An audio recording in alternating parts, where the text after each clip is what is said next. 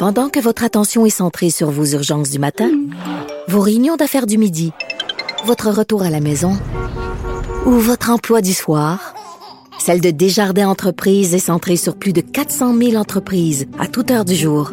Grâce à notre connaissance des secteurs d'activité et à notre accompagnement spécialisé, nous aidons les entrepreneurs à relever chaque défi pour qu'ils puissent rester centrés sur ce qui compte, le développement de leur entreprise. Avocat à la barre.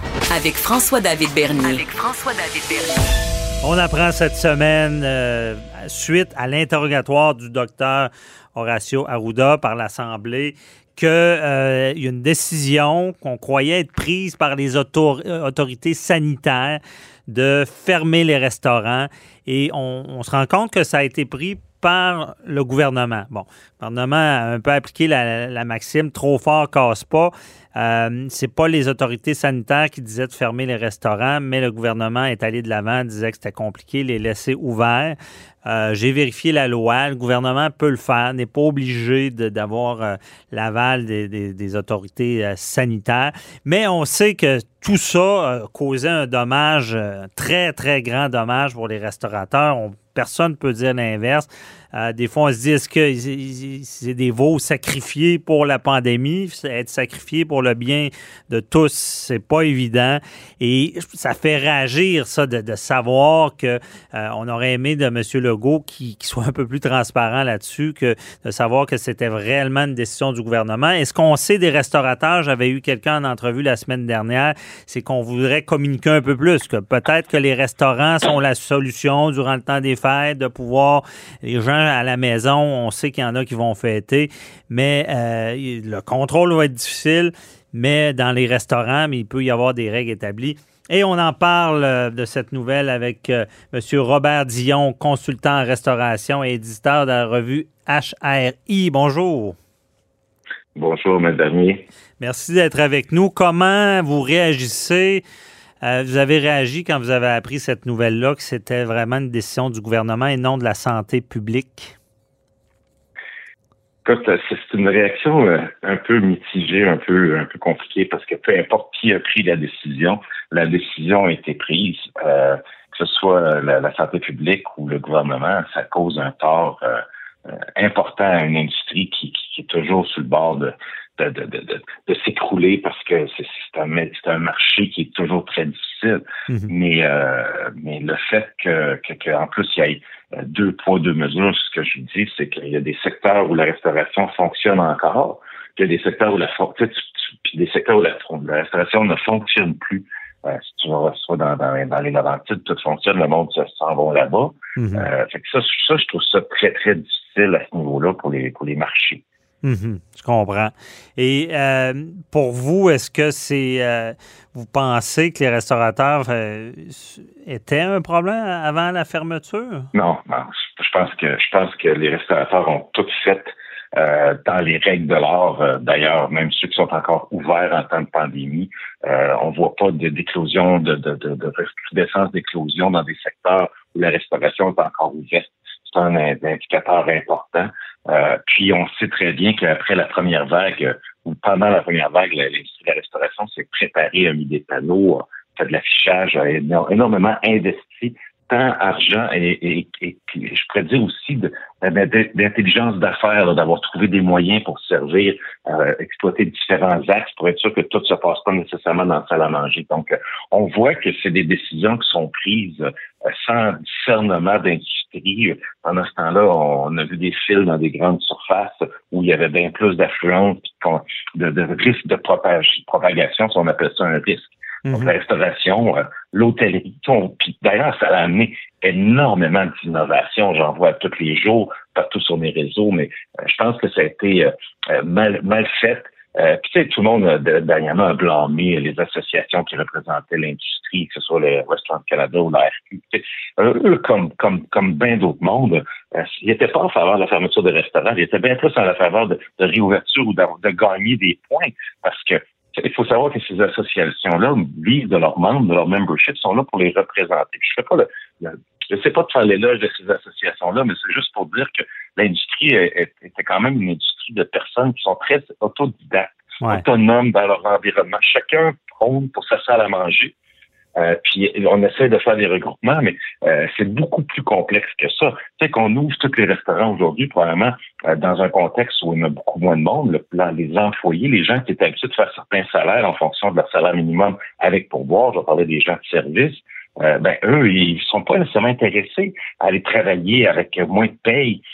donc, puis les cuisiniers qui étaient haut de gamme, qui étaient qui se préparaient à faire des, des, des, de la nourriture vraiment tripante, ben, ils font des boîtes pour emporter. Donc, c'est pas ça qu'ils voulaient faire dans la vie. Non, non. Euh, ça amène ça amène un gros défi. Ben. Puis, tu sais, on, va réouvrir les restaurants, les centres-villes seront pas plus peuplés parce que les bureaux sont vides, mais aussi, euh, j'ai beaucoup, beaucoup peur de, de, la répercussion.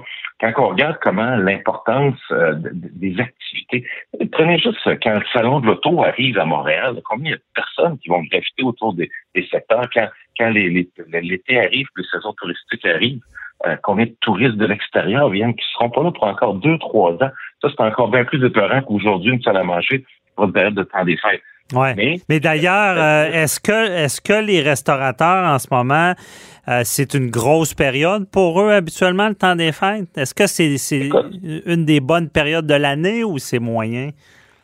C'est une grosse période de l'année. En réalité, il y a l'argent est fait ben, ça, va dépendre des styles d'entreprise, parce qu'il y en a qui sont plus orientés vers le, monde des affaires, donc eux, ça tombe plus tranquille dans la période euh, de festivité. Il y en a d'autres qui vont se retrouver très actifs dans les, les brunchs, les buffets, les, les endroits de fête. Eux vont être populaires jusqu'au 25 décembre. Mais la période des fêtes de Saint-Valentin et de Pâques, sont une période cruciale pour la restauration.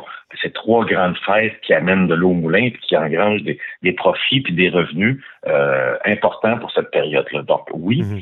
euh, c'est une période importante. évidemment, si je regarde mon réseau aujourd'hui des Kitchen Gallery, des Laurie Raphaël, euh, de, de, plein de restaurants que je vois aujourd'hui marqués tous complet, complet, complet, complet, parce que toute l'organisation interne qu'on fait sur des ventes de bois, puis de, pour emporter, je voyais Capital, euh, le, groupe Capital Hélicoptère envoyer à des, à des résidents du groupe US des boîtes repas. Donc, ils ont réussi à faire travailler leur cuisine.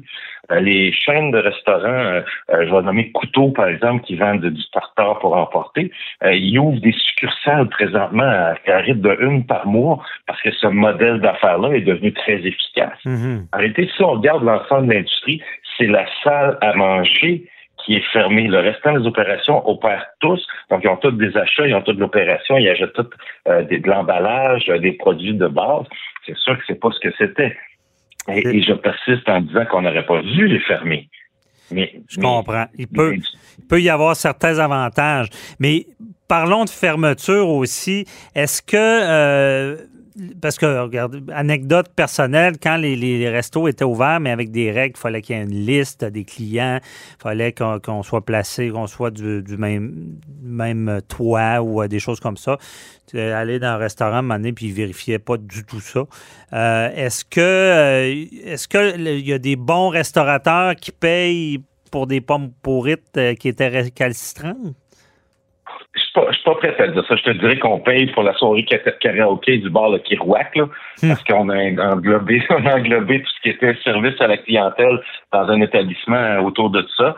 Euh, puis je pense qu'ils ont, ils ont fermé la restauration parce que souvent il y a le mot bar associé à la restauration, puis c'est là que c'est plus festif. Mais euh, non, je pense pas. Je pense hmm. que dans un contexte, il y aura toujours, puis que ce soit dans cette industrie-là ou dans d'autres industries, euh, des gens qui suivent pas nécessairement les règles, puis éventuellement, il y a des dénoncés, ils peuvent être dénoncés. Regardez juste le monde qui sont à la maison, qui dit cette année, je ne recevrai pas dans le temps des fêtes, mon voisin qui est policier va me dénoncer.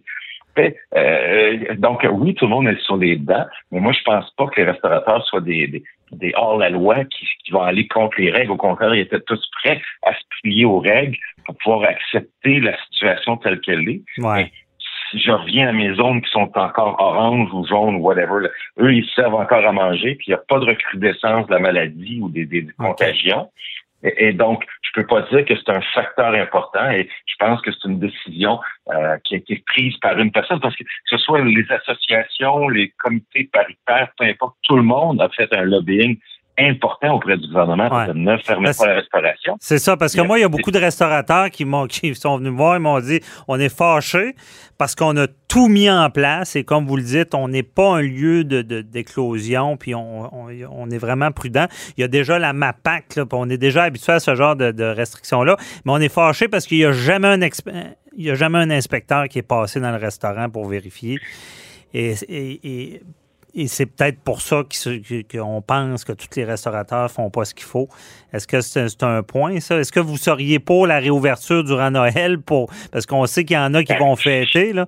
Euh, est-ce que ça serait plus sécuritaire que ces gens-là euh, puissent aller dans un restaurant où est-ce qu'on vérifie? Écoute, euh, ouvrir un restaurant temporairement, moi je pense que c'est pas une solution. de, parce que ça veut dire rentrer du personnel, refaire toutes les fiches de, de paye, de recommencer le travail, de faire des commandes, je veux dire, une caisse de salade ou une caisse de tomates en plein hiver, ça coûte un, sacré paquet d'argent. Si, mettons, deux semaines après, on les referme, on va reprendre tous les profits qu'on avait accumulés, puis on va les passer dans les tests des produits qu'on a achetés pour un faible pourcentage de temps. Mm-hmm. Mais ceux qui avaient des choses à faire, là, en fait, déjà dans le temps des fêtes, les commandes sont placées, les boîtes sortent, il y a du monde qui font des choses d'affaires extraordinaire. J'oserais dire que certains restaurants vont faire plus d'argent avec la salle à manger fermée couverte parce que ils, réussissent à couvrir des coûts autrement et ils vont avoir innové dans des façons de faire qu'avant ça étaient stagnantes. C'est vrai. La, COVID, puis, ce, qui est, intéressant aussi, c'est qu'il y, a des restaurateurs qui qui veulent pas dénoncer personne, mais qui trouvent. Il y, a, des grosses commandes qui se passent malgré qu'on a une interdiction de, de rassemblement. Euh, c'est pour ça que je dis, il euh, ne faut pas que le gouvernement fasse l'autruche non plus. Mais euh, en tout cas, ça, c'est un autre dossier. Allez-y. Non, j'allais dire, tu sais, on va parler de restauration clandestine et tout, on a vu des exemples un peu partout. mais mais il y en aura des chefs à domicile, puis des, des, des traiteurs des dinner in the sky, des dîners en blanc, ou peu importe. C'est des occasions de repas éphémères qui sont faites hors restauration. J'aimerais rajouter un dernier quand vous avez parlé de, de salubrité puis d'hygiène que euh, si on pensait moindrement comme consommateur qu'on avait une chance de se faire empoisonner ou de se faire euh, rendre malade au restaurant, on n'irait jamais. Donc si je peux me permettre de dire que s'il y a des endroits où euh, l'hygiène, la salubrité, les normes, le respect du client on, sont là, c'est vraiment dans des endroits d'hôtellerie, de restauration. Depuis toujours, avant COVID, après COVID, les cas d'intoxication sont, sont rarissimes. Ben c'est un peu comme un avion qui tombe, on dit ah, il y a un avion qui est tombé, mais si on regardait le nombre de personnes qui ont volé avant qu'un avion tombe, on dirait ouais, c'est assez sécuritaire. Non. L'avion, malgré que tout le monde a peur. C'est un peu la même analogie avec la restauration. C'est vrai, c'est un bon point. Ben merci beaucoup, euh, M. Dion, de nous avoir éclairé dans, dans ce dossier-là.